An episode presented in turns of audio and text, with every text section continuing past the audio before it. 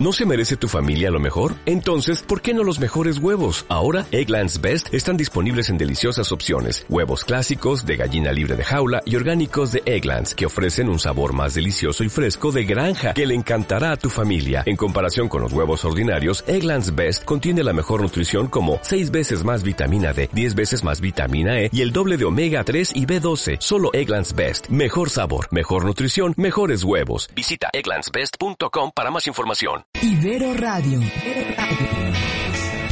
Una propuesta para el mundo.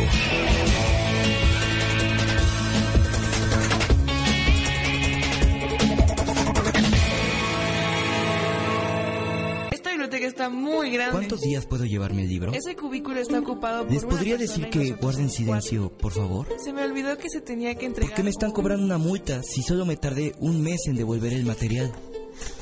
Bienvenidos a Biblioteca Sonora. En este espacio conocerás de cerca a la Biblioteca Pedro Arrupe y a sus colaboradores. Además, encontrarás elementos que te ayudarán en tus consultas de información, así como fuentes para tus trabajos académicos y para la vida.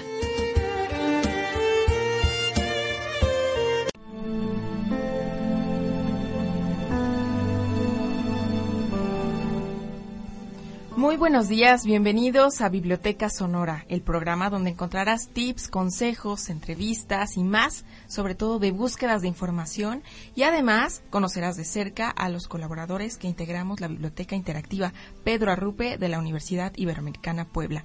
Y pues buenos días, este es nuestro séptimo programa ya de Biblioteca Sonora y justamente siendo las nueve, una de la mañana empezamos justo a tiempo, así que para que estén pendientes, vamos a iniciando eh, con todos los temas, con todas las temáticas que vamos a abordar el día de hoy. Así que tengo el gusto de, de presentarles a Rosalba Moreno. Ella es enlace académico del Departamento del DADA y bueno, en este caso también colabora en la biblioteca. ¿Qué tal? Buenos días, Rosalba. Hola comunidad, buenos días, bienvenidos a Biblioteca Sonora. Y además tengo el gusto de presentarles también a nuestro colaborador, el maestro Ramón Ortega. Él es enlace académico del Departamento de Ciencias Sociales. ¿Qué tal? Buenos días. ¿Cómo está Ramón? Hola, buenos días, Majo. Buenos días, auditorio. Y además tenemos el gusto el día de hoy de presentar a nuestra invitada. Ella es Mónica Elizabeth Campos Agassini y ella también nos va a estar hablando de muchas cosas más que tienen que ver sobre todo de los procesos técnicos. ¿Qué tal? Muy buenos días, Mónica. Buenos días, Majo. Buenos días, público. Así es, y como ya saben, cada miércoles estamos transmitiendo a través de Ibero Radio y justamente también tenemos nuestro podcast a través de ibox.com, diagonal Biblioteca Sonora, y también pueden escucharnos a través de mixcloud.com, diagonal Biblioteca Sonora. Saludamos también a todos nuestros amigos de Facebook Live que nos están sintonizando justamente ya en punto de las 9 de la mañana, allá en la biblioteca, a todos nuestros colaboradores que integramos la biblioteca y también a todas las personas externas que también nos están viendo desde Nueva York, que ya tenemos a, un fan en este caso, ¿no? Y bueno, desde otras partes también de la República Mexicana. Saludos muchísimo a todos. Y bueno, pues vamos a comenzar ahora sí de lleno integrando este programa justamente con nuestra primera sección. Así que vámonos con novedades desde la VIPA.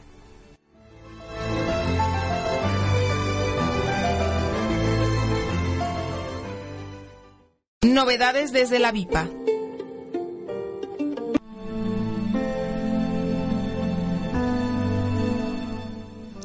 Esta semana, en Novedades desde la VIPA, vamos a enfocarnos a la celebración de los eh, 10 años de Ibero Radio. La semana pasada, Vicky, la directora de Ibero Radio, tuvo la oportunidad de celebrar estos primeros 10 años de comunidad junto con todo el personal administrativo y los colaboradores que a nivel eh, cabina, eh, argumento, están trabajando en, en esta, en esta cabina. Fue una celebración, me contaba Vicky, maravillosa, donde el sentido de comunidad se hizo presente. El rector, Fernando Fernández Font, dio un mensaje eh, felicitando principal- principalmente a, bueno, a todos los que han integrado a lo largo de estos 10 años lo que es Ibero Radio y eh, eh, invitando a los alumnos a que participen de este espacio, no solamente los académicos, los profesores de asignatura, los profesores que estamos aquí de tiempo, los administrativos, podemos hacer un radio y compartir lo que sentimos y lo que necesitamos en, en Ibero Radio. Todos los que quieran pueden formar parte de, de un programa y pueden este pues manifestar sus inquietudes. Se celebraron eh, los, eh, los primeros 10 años de Ibero Radio con dos pasteles, uno a las diez y media de la mañana, donde todos los alumnos hicieron fila, el, rector, Vicky y todos los eh, participantes de, de Ibero Radio repartieron el pastel y en un segundo momento, a las dos y media de la tarde, todos los administrativos que formamos parte de la universidad también felicitamos a nuestros compañeros de Ibero Radio. Felices primeros diez años Ibero Radio y que sean muchísimos más. Y bueno, pues justamente ya con esta celebración también nos sentimos muy a gusto estar colaborando también en Ibero Radio. Y bueno, pues ahora nos vamos a ir a nuestra siguiente sección ya para entrar de lleno a nuestro tema específico del día de hoy. Así que vámonos con información tecnológica.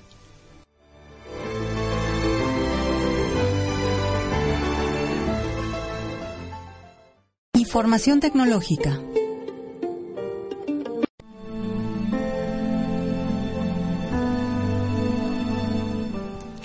Buenos días, estamos transmitiendo desde Ibero Radio. Saludos Antonio Rojas de Ciencias Ambientales, a todos nuestros compañeros de la VIPACRAI. ¿Qué es esto de la de la VIPACRAI? Es la Biblioteca Interactiva Pedro Arrupe.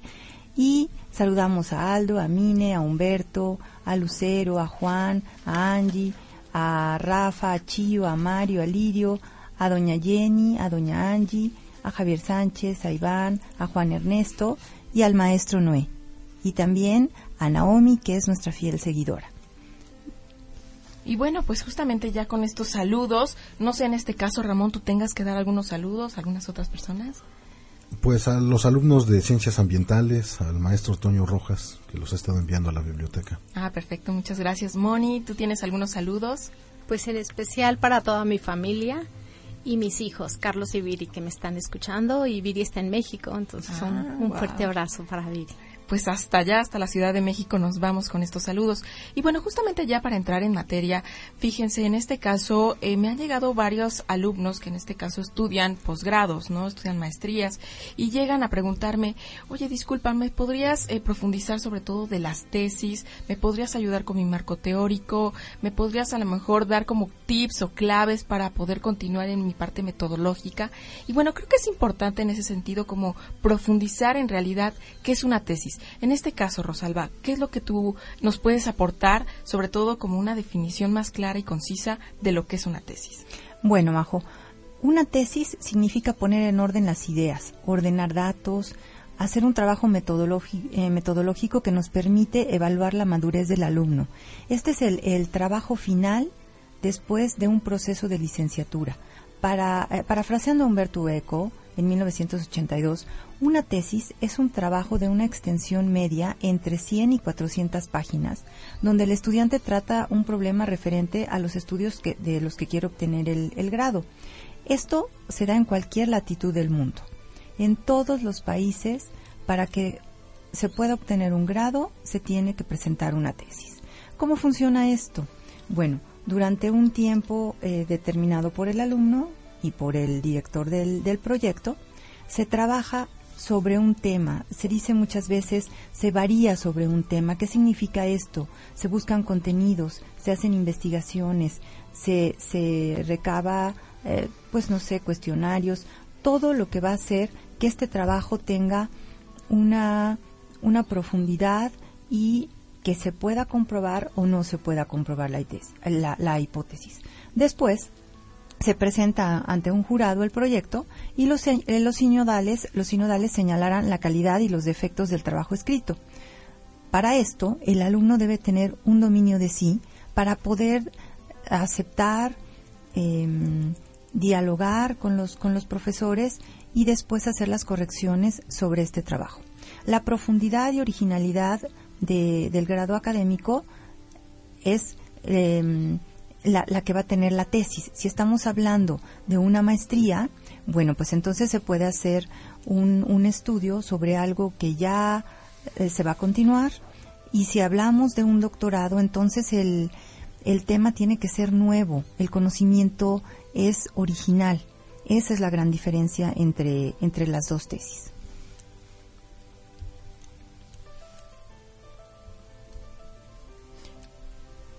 Bien, Eh, parafraseando un poco a Heinz Dietrich, en su libro titulado Nueva Guía para la Investigación Científica, también cita a Humberto Eco y nos dice que él consideraba la- que la tesis debe ser un proceso divertido, porque en la tesis eh, es como en el cerdo, todo se aprovecha, eh, desde la investigación, la redacción, etcétera, muchos recursos. Y todo esto tiene que ver la diversión asociada al enorme placer que puede generar el adentrarse en nuevas eh, fronteras del conocimiento, como bien lo mencionabas, Rosalba. Si bien es cierto que aquí en la Ibero Puebla eh, el proceso de tesis está reservado para la acreditación de las maestrías y los posgrados, en el área de síntesis y evaluación eh, se lleva a cabo un proceso de investigación y producción de un texto académico de características equivalentes, en el que se muestra el nivel de desempeño de los alumnos al concluir su, su grado académico. Eh, esta es la oportunidad ideal para hablar del ciclo de la información, que tiene que ver precisamente con la, el consumo y la producción de nuevo conocimiento. El ciclo de la información podemos considerarlo en términos generales como el proceso de generar, seleccionar, representar, almacenar, recuperar, distribuir y usar la información. Es decir, se cierra todo el proceso desde que el alumno consulta información previa y va a generar un producto en el que el conocimiento va a ser eh, lo que se puede llamar un conocimiento potencial agregado. Esa información va a propiciar un conocimiento mayor sobre el tema investigado y este proceso ha sido lo que ha llevado a la humanidad desde sus orígenes hasta el día de hoy en un largo proceso de superación de sus y, y mejora de sus condiciones de vida. Así es, Ramón. Y es precisamente durante este proceso cuando nosotros intervenimos como enlaces académicos de los diferentes departamentos, porque los alumnos llegan con la inquietud de qué voy a hacer, qué hay antes que, que de lo que yo estoy trabajando que ya se ha investigado. Y entonces tenemos los repositorios institucionales donde se guardan los trabajos recepcionales de otros alumnos o las tesis que, bueno, ya nuestra invitada nos hablará de esto, pero nosotros también intervenimos en cierta manera en la metodología que sigue el alumno. Y esto es muy importante porque así como eh, eh, parafraseamos ambos a, a, Humberto Eco y que todo se, todo se usa como en el cerdo, para hacer una tesis se usan y se implementan todos los elementos que el alumno ha trabajado a lo largo de la carrera. Por eso la tesis es el candado, el sello que el alumno va a dejar a la universidad qué tanto ha madurado y qué tanto nosotros como profesores, como académicos, eh, como este enlaces, hemos ayudado en esto que es la formación del ser integral que promueve la Universidad Iberoamericana. Y bueno, creo que justamente nosotros también como estudiantes, en ese sentido, cuando he sido estudiante, creo que también el realizar una tesis tiene como esta, eh, no solamente labor del aprendizaje que tuve desde mi experiencia como participante, por ejemplo, en una maestría o en algún posgrado, ¿no? Sino que creo que también es esta parte de poder dejar una huella del conocimiento que estoy generando y que estoy produciendo en ese sentido. Bueno, es lo que piensan, pensamos como estudiantes, ¿no? Que estoy generando y que estoy eh, produciendo justamente para ahondar y hacer más profundo una misma temática. Y creo que es por eso que también nuestra invitada el día de hoy nos va a realmente descubrir, a develar lo que, lo que se encuentran también a través de las tesis, justamente en el Departamento de Procesos Técnicos. Pero antes nos vamos a ir a un corte comercial con la canción que nos propone nuestra invitada el día de hoy. Es una canción de Barbara Streisand y se llama Una mujer enamorada. Así que vámonos con la canción.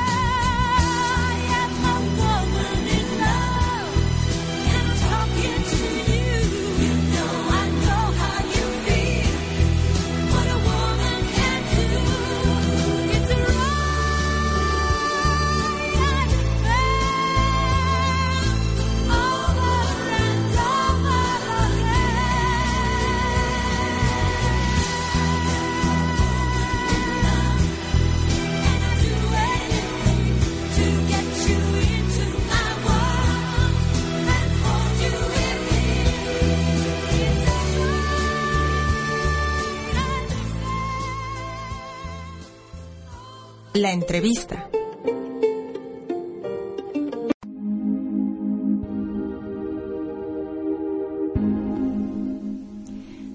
Vámonos con la biografía del corazón.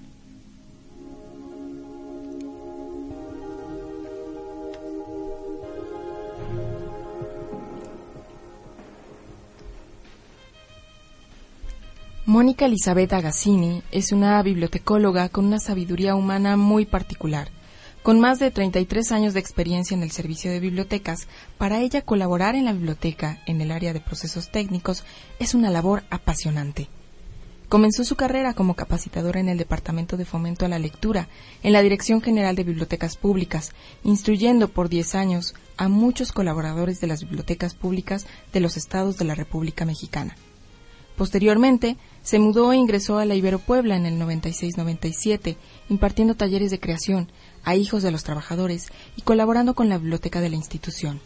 Sin embargo, del 99 al 2002, Mónica tiene que dejar tan loable puesto en la universidad debido a que la nombran directora de la Biblioteca Central del Estado de Puebla, Miguel de la Madrid. Para Mónica, este hecho fue crucial en su vida y durante estos años se dio cuenta lo necesario que es colaborar en un ambiente de armonía, de compañerismo, de comunidad. Por eso, regresó a la Ibero Puebla y comenzó a ser parte fundamental del equipo de enlaces académicos. Ella se encargaba del Departamento Económico Administrativo. Además, se encontraba ahora en el proceso de el área de procesos técnicos como elemento clave para la organización de las tesis que se colocan en el repositorio y en el catálogo de la universidad.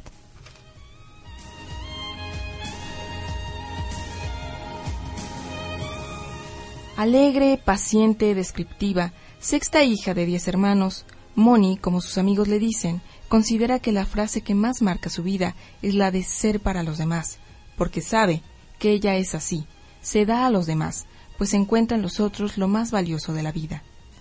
Clara, inteligente, buena madre, buena hija. Moni es vegetariana y desde el 2008 practica yoga. Su platillo favorito son los chiles rellenos de queso. Su bebida favorita es el licuado de mamey.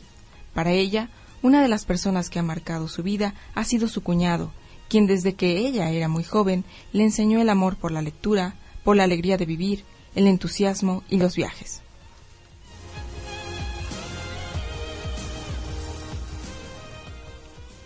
Aficionada a la trova, a la película Los puentes de Madison, la cual tiene una frase esencial que dice así. Francesca, ¿crees que lo que nos ha pasado le pasa a cualquiera? ¿Lo que sentimos el uno por el otro? Ahora puede decirse que no somos dos personas, sino una sola, y algunas personas se pasan la vida buscando eso sin encontrarlo, otras ni siquiera creen que exista. Muy organizada, escucha a los demás, buena amiga, sabe que lo importante es dedicarle el tiempo al prójimo, por eso tiene su libro favorito titulado Momo de Michael Ende, el cual tiene una frase fundamental que dice Fueron pocos meses los que pasaron así, y no obstante fue la temporada más larga que Momo experimentó jamás, porque el verdadero tiempo no se puede medir por el reloj o el calendario, el tiempo es vida, y la vida reside en el corazón.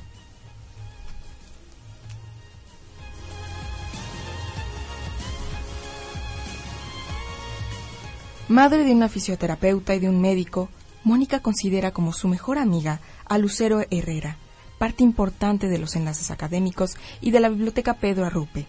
Considera además que la vida se va muy rápido y que si uno no pone atención en las mínimas cosas, no se disfruta. Por eso a Mónica le fascina la pintar, esculpir, hacer cerámica y más, ya que proviene de una familia de artistas, donde hay pintores, escultores, expositores, coleccionistas. Todo esto y más es Mónica, una mujer líder que va cambiando el rumbo a través de su profesión y de su sentido humano.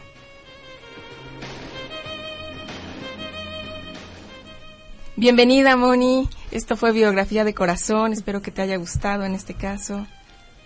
Sí, muchísimas gracias. Muy, muy descriptivo. Sí, ¿verdad? Así sí, es. sí, sí, muchas gracias. Bueno, pues comenzamos ahora sí, Moni, con las preguntas justamente. Entonces vamos con la primera pregunta.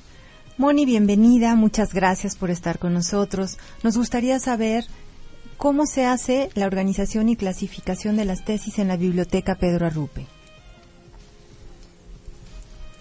Bueno, pues buenos días a todos. Buenos días a todos.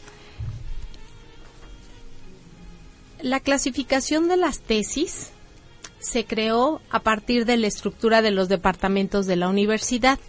En este caso, la letra X es la que se le pone como símbolo de la colección de las tesis. Entonces, todo lo que es tesis está con X.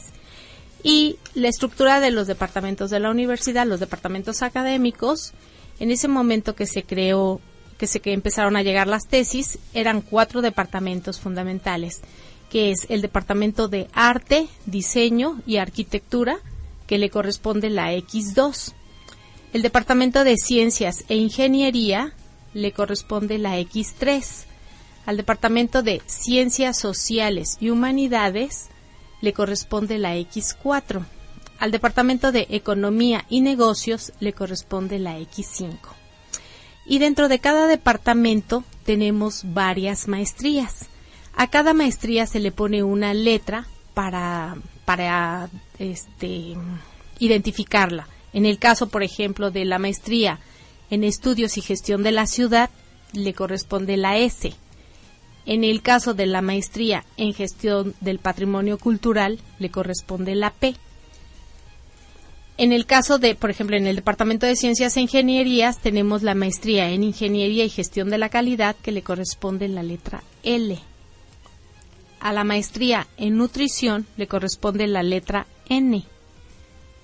En el Departamento de Ciencias Sociales y Humanidades tenemos la maestría en Nuevas Tecnologías para el Aprendizaje, y le corresponde la letra T. Eh, la maestría en letras iberoamericanas le corresponde la letra Y. Y por último, en el Departamento de Economía y Negocios tenemos la maestría en Administración de la Empresa Industrial, que le corresponde la letra I y latina. Y también tenemos otra maestría que es Maestría en Dirección y Estrategias Financieras, que le corresponde la F. Tenemos más maestrías en cada departamento, sin embargo solo doy dos ejemplos de cada departamento. Y bueno, pues las tesis son catalogadas a través de un sistema que tenemos, que, utilizamos en la biblioteca, que es el sistema Aleph. Ahí se lleva a cabo todo el registro de la información de las tesis y entonces dice, la catalogación es el proceso de creación de metadatos que representan los recursos de información. Por ejemplo, las tesis tienen un autor, un título, un lugar, editor y año de publicación. Después le ponemos un vínculo, bueno, los temas y en esta ocasión ya estamos poniendo el nombre del director que asesora al tesista. Entonces también podemos recuperar la tesis a través del director. Y por último, a partir del año 2015 se empezaron a incluir las tesis o a subir en el repositorio institucional. Entonces se les pone una liga con la intención de que a través del catálogo el alumno que, encuentra una tesis en el catálogo directamente dándole clic a esa liga o a ese vínculo lo, lo, lleva al repositorio institucional y pueden leer el texto, en, o sea, la tesis en texto completo. Y bueno, sobre la asignatura topográfica, que es, son los datos con los que el alumno identifica la ubicación de la tesis dentro del estante. La asignatura topográfica es el código formado por letras y números que identifican cada material y permite su orden en el estante. En el caso, por ejemplo, de las tesis, el hecho de tener una X significa que son tesis. Si tienen una X2, son del departamento del DADA. Después tendría la letra de la maestría, de donde se saca esa tesis, y todas las tesis después de la letra del nombre de la maestría tienen un número 2, que significa que es el grado de la tesis, porque tenemos tesis de licenciatura y no tienen ese número 2. Entonces las identificamos con el 2. Y posteriormente vienen dos números que serían el año de publicación.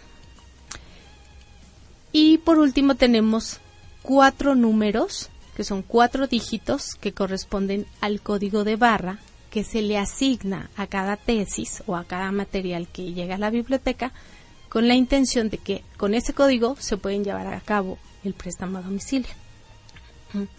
Entonces, por ejemplo, les doy, les voy a decir un, la clasificación de una tesis. Por ejemplo, del Departamento de Ciencias Sociales y Humanidades tenemos una tesis que es X4, Y, 216 y su número este su número progresivo es el 9314. Entonces, es la manera en la que lo van a encontrar en el en el estante.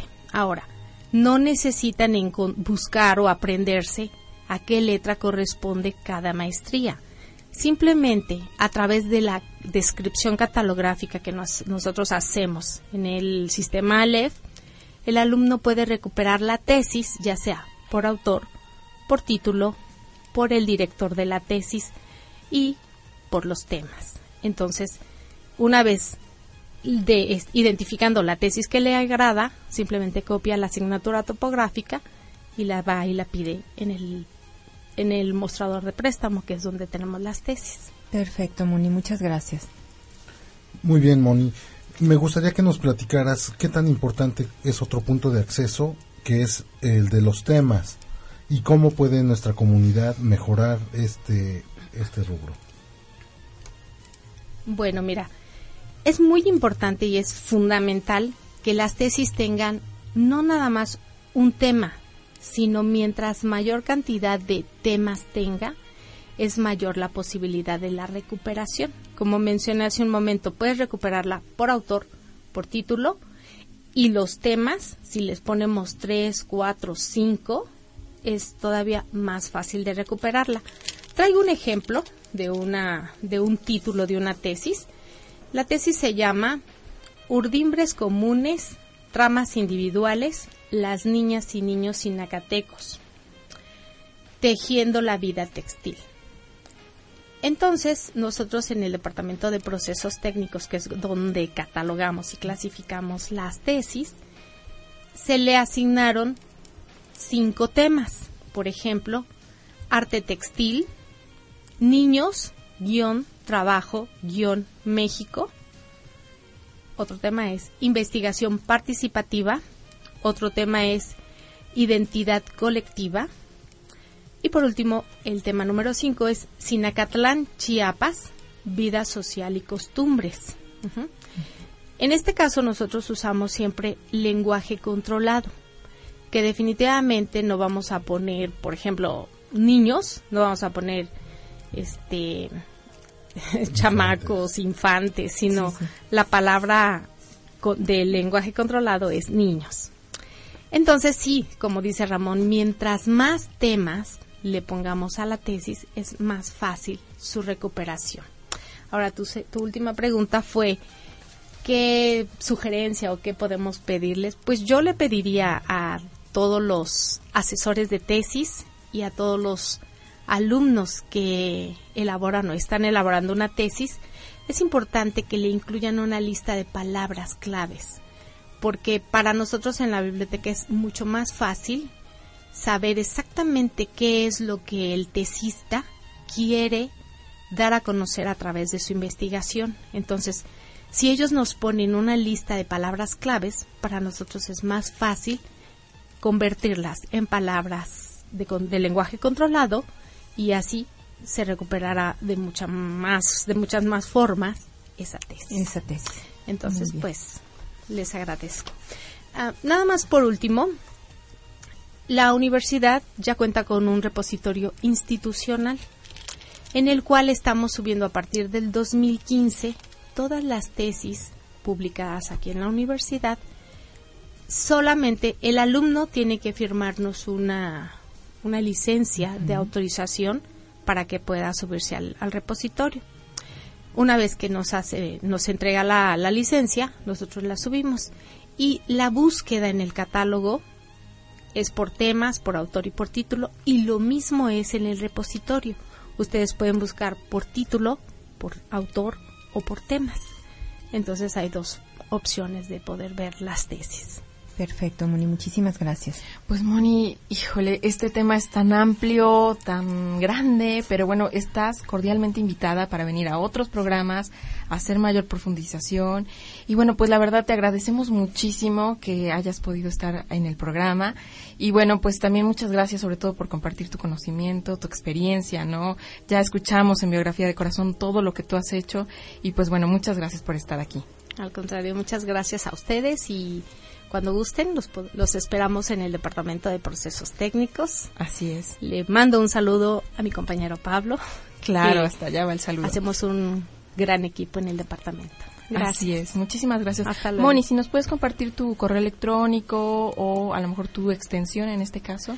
Pues mi correo es mónica.campos iberopuebla.mx y mi extensión es la 13006. Perfecto, muchísimas gracias, Moni. muchísimas gracias, maestro Ramón. Muchas gracias, Majo. Muchas gracias, Rosalba. Y bueno, pues mi nombre es Marijo Soto. Recuerden que transmitimos a través de Ibero Radio. Yo soy enlace académico del Departamento de Humanidades. Y también nos pueden seguir a través de iBox, Mixcloud. En este caso, descargar también los podcasts, ir escuchándolos en su carro, ir escuchándolos cuando van a hacer eh, a correr, hacer ejercicio, en el gym. Así que ustedes pueden hacer todo un bagaje de estos siete programas que ya tenemos en Ibero Radio de Biblioteca Sonora. Y pues agradecerle también muchísimas gracias a Rosalba Moreno. Muchas gracias por estar aquí. Muchas gracias comunidad, soy Rosalba Moreno, enlace académico del LADA, y nos despedimos hoy con esta frase que tiene que ver con todo lo que hace nuestra invitada Moni, y que es de Alicia en el País de las Maravillas. Todo tiene una moraleja, solo falta saber encontrarla. Encuentren su camino, nos vemos en una semana. Hasta y estamos juntos todos en Biblioteca Sonora.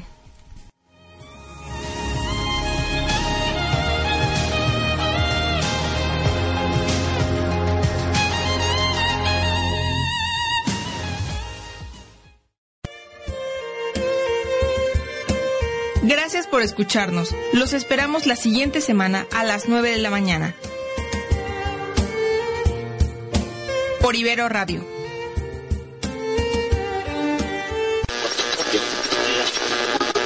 Ibero Radio.